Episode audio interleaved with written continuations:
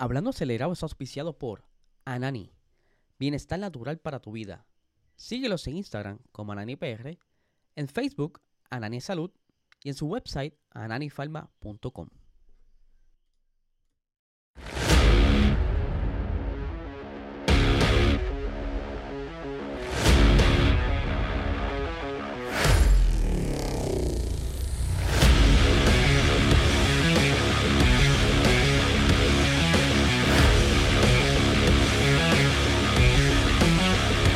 Saludos amigos Fiebre bienvenidos a todos a otra edición más de Hablando Acelerable. Habla dice ya hoy es martes, se acerca el fin de semana y que ayer se me olvidó mencionar, también comienza la Fórmula 2 y la Fórmula 3 este fin de semana. Tenemos gran eh, fin de semana de muchas cosas. WEC, eh, Fórmula 1, Fórmula 2, Fórmula 3. ¿Qué más viene por ahí? La indicar dentro de próxima eh, par de semanas, así que estamos ready Saludito a esas personas que se están conectando. Mientras les recuerdo que este podcast es auspiciado por el mejor cannabis medicinal de Puerto Rico, Anani, como también por la mejor compañía de consultoría para poder hacer que tu negocio deje el dinero que tú necesitas o organizarlo mejor y poder eliminar esas cositas que te están molestando. Quizás eh, tienes sobretrabajo, quizás tienes algo que no te está gustando, eh, la estructura de tu empleado, si no tienes empleado. Anyway, el no te lo te puede ayudar.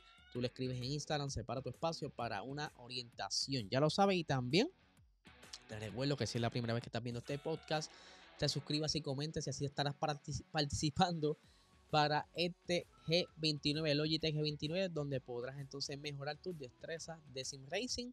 El 29 de abril se estará haciendo el sorteo, así que estén bien pendientes, suscríbete, comente, y es rapidito, participa. Como también tenemos, si te gusta los carritos a escala, topdiecaststore.com, ahí están de Fórmula 1, tienen eh, estilos de aviones, todo tipo de autos y juguetes a escala, de carro y cositas móviles, están aquí. Pero a ustedes que les gusta el F1 y las diferentes categorías de carrera están aquí. Puedes entrar y conseguirlo. Así que ya lo saben. ¿Cómo está la gente por ahí? Que espero que se encuentren bien. Tenemos a Adriel Sánchez reportándose eh, directamente desde el chat. Les cuento que ya que se me han puesto un poquito tímidos para llamar a través de Instagram, estamos haciendo la adquisición de un teléfono para que entonces ustedes nos puedan llamar aquí durante estemos en vivo y así ustedes puedan aportar sus temas, pueden este, eh, pelear conmigo, debatir sobre lo que estemos hablando o simplemente saludar. Así que ya lo saben, estén bien pendientes. Próximamente tendremos teléfono por ahí. Así que ya lo saben. Vamos a dar comienzo a esto porque no quiero aburrirlos con mi Lelo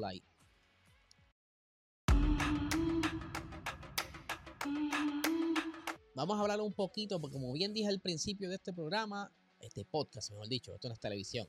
Eh, la IndyCar está por comenzar y hoy estuvieron haciendo su última sesión de pruebas entre los que el top 3 estuvo por ahí Pato Over, sale imagen, es que la imaginación es la imagen eh, voy a, rapidito a decirles el top 5 de los tests hoy. El primer lugar estuvo Marcus Ericsson, segundo lugar Will Power, tercer lugar Patricio Howard, cuarto lugar Felix Rockenbix, eh, quinto lugar Graham Rahal y sexto Alex Palou. Por ahí más abajo está Roman Groyan en la 16, pero son pruebas, ¿verdad? Eh, cosas como también estuvieron haciendo en la Fórmula 1 arrancan el 10 de marzo eh, la temporada oficial de la IndyCar, así que ya lo saben, para la gente que le gusta, yo sé que hay dos o tres aquí que le gusta la IndyCar, pues ahí tienen un adelanto de cómo están las cosas. Mientras vamos a hablar un poquito de la web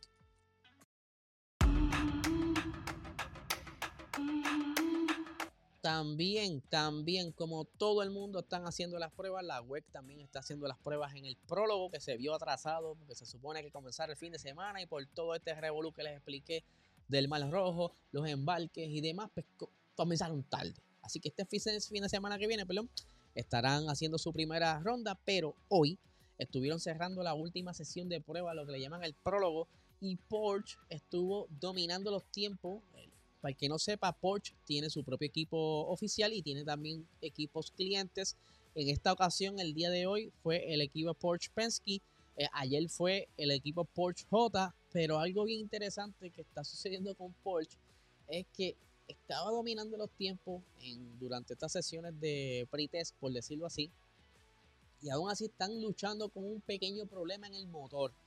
Tienen eh, vibraciones de más o vibraciones no, que ellos no quieren y esto le está eh, bajando eh, la, el reliability, la fiabilidad, porque mientras más vibraciones haya el motor, más se lastima, al igual que el rendimiento baja. Ahora, había un, upgrade, unas mejoras que iban a hacer al motor.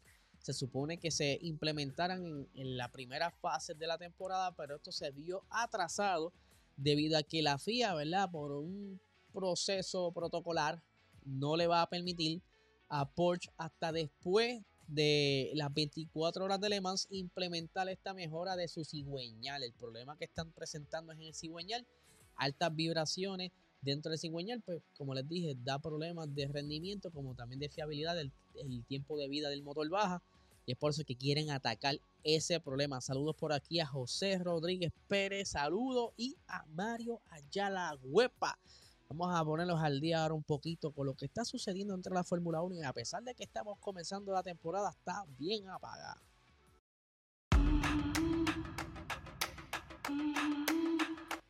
¿Qué les puedo decir? DHL, para quien no sepa, DHL es quien se encarga de toda la logística, de todo lo que tiene que ver con la Fórmula 1, mover tanto los equipos de Fórmula 1, las cosas pesadas, porque ya ellos de por sí suelen volar cada equipo sus propias cositas, pero todo lo demás que no necesitan cargarlo en los aviones, lo mueve DHL, ya sea por barco o por tierra, y pues ellos han extendido su contrato y todavía no hay ni siquiera número. DHL va a estar implementando a partir de este año más flota para poder movilizar todo lo que es a través de, de, terrestre, cuando están en Europa, que se mueven de Francia, se mueven durante por tierra, van a añadir a 37 vehículos, además de que el, lo, lo, que son el paddock, que también son unos vehículos tipo RV, van a estar siendo eh, modificados y con sistemas solares, ¿verdad? Con, con poquito eh, para evitar lo que es las emisiones y demás. Además de que ellos ya de por sí utilizan un Boeing 777 eh, bastante grande y que ha reducido con toda este, esta logística que ellos están trabajando un 17% de las emisiones. Además de que todos los vehículos que están utilizando son con bio, biocombustible y que han logrado reducir las emisiones en un 83%. Por supuesto, la Fórmula 1 está buscando hacer un calendario más regionalizado para evitar tantos vuelos y tantos brincos de lado a lado, pero eso parece que todavía están viendo de qué manera lo hacen, porque si lo hacen en las Américas, para hay ciertas zonas que ellos no quieren pasar por tierra, por diferentes cositas, ustedes saben, ¿verdad? Evitar los, peligros, pero extendieron eh, contrato, una compañía que lleva ya mucho tiempo la Fórmula 1 desde los tiempos de Bernie Eccleston, así que todavía continuará entonces manejando la logística Mientras que Mick Schumacher, ustedes saben que Mick eh, pues, se quedó sin asientos, lo sacaron de Haas, terminó entonces bajo la tutela de Mercedes, está siendo piloto de reserva, pero que para este año va a estar participando junto con el equipo Alpine en las carreras de resistencia en la web, en lo que vimos hace poco atrás, que por cierto, hoy tuvieron dificultades con uno de sus hypercars, el, el motor falló, según estuve leyendo, eh, ciertas personas expertas en, esa, en ese ámbito, en, los hypercars, escogieron quizás un modelo no correcto para estos hypercars, por lo que posiblemente tendrán más problemas eh, de, fiabilidad durante la temporada. Pero el caso es que Mick estará corriendo uno de esos hypercars y se había especulado en diferentes medios la posibilidad entonces de que Mick tuviera algún chance de probar un Fórmula 1 de Alpine, cosa que hoy le apagaron la ilusión Bruno Falmin, quien es ahora mismo el, uno de los jefes grandes en Alpine, luego de que sacaran a Lauren Rossi. Él dijo, mira, no, papu, lamentablemente por el momento no va a coger ningún F1 de nosotros. Él tiene el contrato como reserva en Mercedes. Aquí le voy a leer las expresiones del señor Bruno, que dice lo siguiente. Eh, no, no podemos no lo planeamos porque ya tenemos un piloto reserva con Jack Duhan. Además, Mick, ex piloto de reserva de Mercedes. El contrato que tenemos con Mick es exclusivamente para las carreras de resistencia. Así que eh, al parecer la prioridad es Jack Duhan y quisiera no pensar que es así, pero creo que el contrato como piloto de reserva en Mercedes pues lo está limitando un poco y hay conflicto y es por eso que quizás no se va a estar montando en el Fórmula 1 de Alpine este año, pero por lo menos está por ahí, tiene una plataforma donde puede lucirse un poquito, vamos a ver qué logra hacer en la web esta temporada. Creo que el, el último chance para demostrar que tiene potencial para montarse en un F1, así que vamos a ver qué pasa. Mientras que de cara a la preparación para este fin de semana de carrera, el 20 aniversario del Gran Premio de Bahrein, Ferrari está haciendo su trabajo para los preparativos.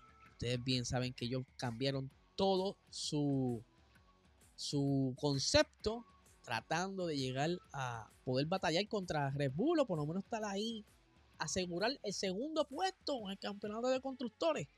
Pero resulta de que ellos han estado haciendo pruebas eh, dentro de su simulador de cara a este gran premio. Aquí les muestro lo que es el simulador que ellos tienen en Maranelo.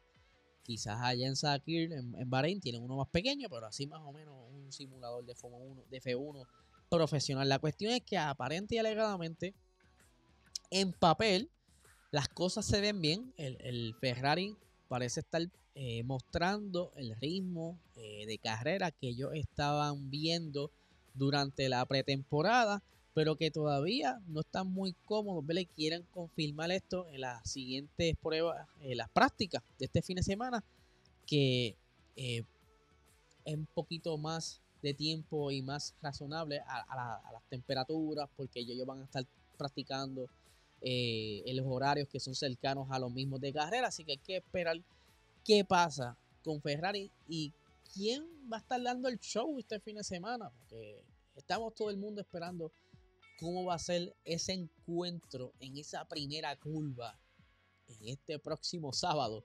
Tengo que ver bien cuál es el horario para nosotros, porque para que no sepa, eh, el Gran Premio comienza sábado. O sea, será sábado. Allá en Bahrein, mientras ellos estén corriendo, va a ser sábado. Posiblemente aquí sean las 2 de la mañana del domingo. Ya les estaré dando información este viernes de los horarios. Mientras, Vamos a hablar un poquito de Red Bull. Bien saben que ya Luis Hamilton tiene contrato con Ferrari para el 2025, o sea que se le cierra una puerta a Checo Pérez. Eh, y pues ahora comienza entonces a acomodarse las siguientes fichas de los asientos que todavía están por confirmar. Checo tiene contrato por esta temporada. Ya Helmut ha dicho que si él rinde bien, puede entonces continuar manejando en el 2025. Pero que mucho se ha hablado de Alex Albon.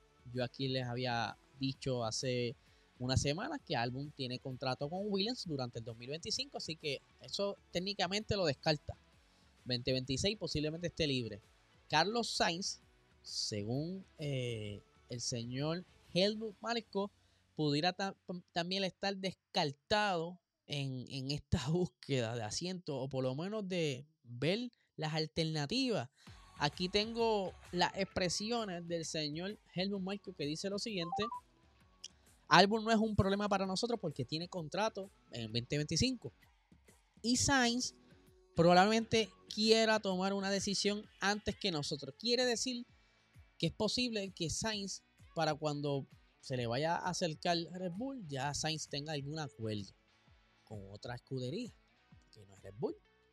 Ahí entonces pues nos pone a imaginar para dónde iría Sainz, ya sea, no sé, Mercedes o quizás Alpine, porque las cosas en Alpine ¿verdad? están medias extrañas también, pero ya eso será para otro momento cuando las cosas se sigan calentando. Pero al momento eh, no es una posibilidad hoy que vaya para Red Bull, o al menos que Helmut esté por ahí tirando eh, lo que llaman bandera blanca para despistarnos. Anyway, Continuando para cerrar su cita, dice, Sergio tiene que rendir de forma constante. Está claro que no siempre puede rendir del nivel de Verstappen.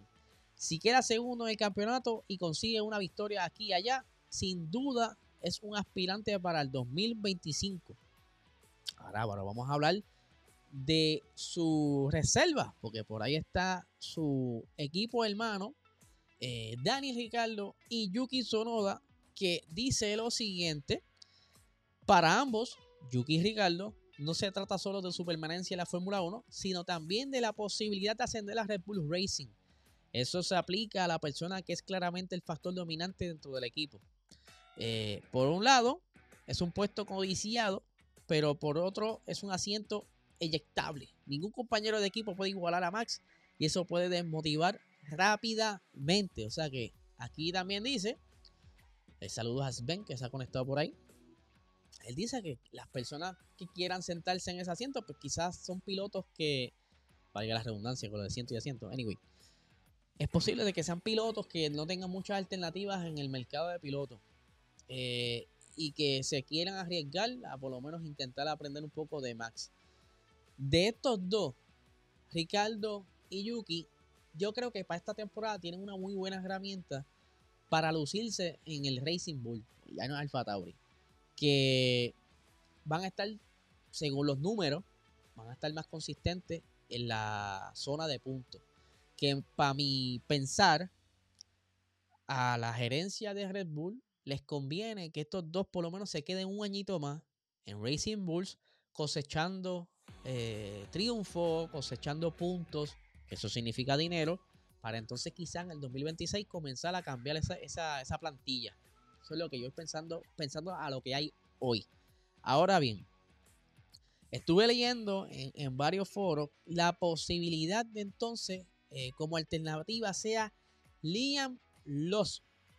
Si, si Pérez no rinde, ya que entonces no tienen la posibilidad de Alex Albon, no tienen la posibilidad de eh, Carlos Sainz hasta el día de hoy pues Liam Lawson pudiera ser uno de los más cercanos a ese asiento de Red Bull, siendo compañero entonces de Max Verstappen. Él cuando estuvo corriendo con Alfa Tauri, durante el tiempo que Ricardo estuvo con la mano lastimada, hizo un buen papel, ¿verdad? Con lo que tenía, hay que decirlo.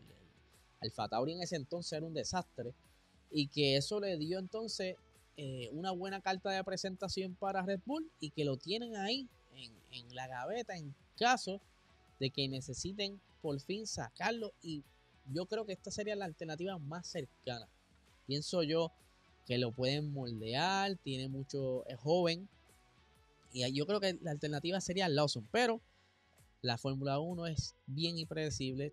Todo puede suceder. Hay que ver entonces cómo se sigue desarrollando este torbellino que se va a formar dentro de los próximos meses en el mercado de pilotos porque todavía quedan varios asientos que están por confirmarse y que son muy muy interesantes a ver cómo eh, termina esto y en qué pilotos brincan de asiento en asiento o si se quedan en el mismo asiento por lo menos un año o dos. Todo puede suceder porque el gran cambio será en el 2026 y todo piloto sabe que el 2025 va a ser como una temporada de transición. Así que no sé qué ustedes piensan, dice por aquí. Eh, no sé por qué nadie habla de Lawson. Para mí él debería estar en la parrilla este año. Cierto, pero parece que no hubo mucha oportunidad.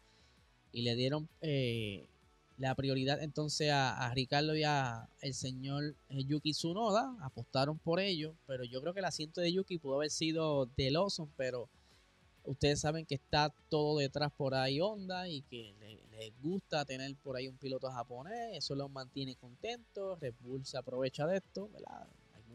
Beneficio tendrá para mantener a, las altas jerarquías de, de Honda y cuando vayan a negociar, pues tienen esa carta, mira, tenemos un piloto tuyo aquí y todas esas cosas, pero sí, lo son, yo creo que era muy buena alternativa tenerlo acá, qué pena que todavía esté por allá eh, fuera de la Fórmula 1, así que alguien más que quiera compartir su pensar, de los que están conectados por aquí, en confianza, no les vamos a morder.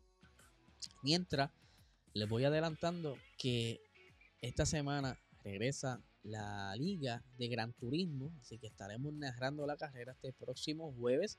Tienen que estar pendientes porque viene una temporada súper, súper nítida. Eh, son eh, dos divisiones, una de, los más profesionales y los otros los que están comenzando a correr en Gran Turismo. La vamos a tener ahí como quien dice los rookies y los que ya están veteranos eh, corriendo en un mismo carro en una misma pista, que la pista se enteraron una hora antes de poder correr. O sea que van sin práctica a ver cómo se adaptan y va a ser súper interesante. Así que ya lo saben, eh, este jueves vamos a estar narrando esa carrerita, va a estar bien buena. Así que si no hay más nadie que quiera aportar aquí, saludar, me voy despidiendo, estén pendientes porque yo creo que mañana, tengo un presentimiento que mañana pudiera ser un reguero dentro de las noticias alrededor del caso Horner. No, no quise traer mucho porque la realidad eh, no, no, se habló, lo que fueron especulaciones nada más de lo que está alrededor del caso Horner, pero yo creo que mañana pudiéramos tener más luz porque las cosas parece que ya se van a solucionar. Así que Gorillo, no le quito más tiempo, que tengan excelente noche.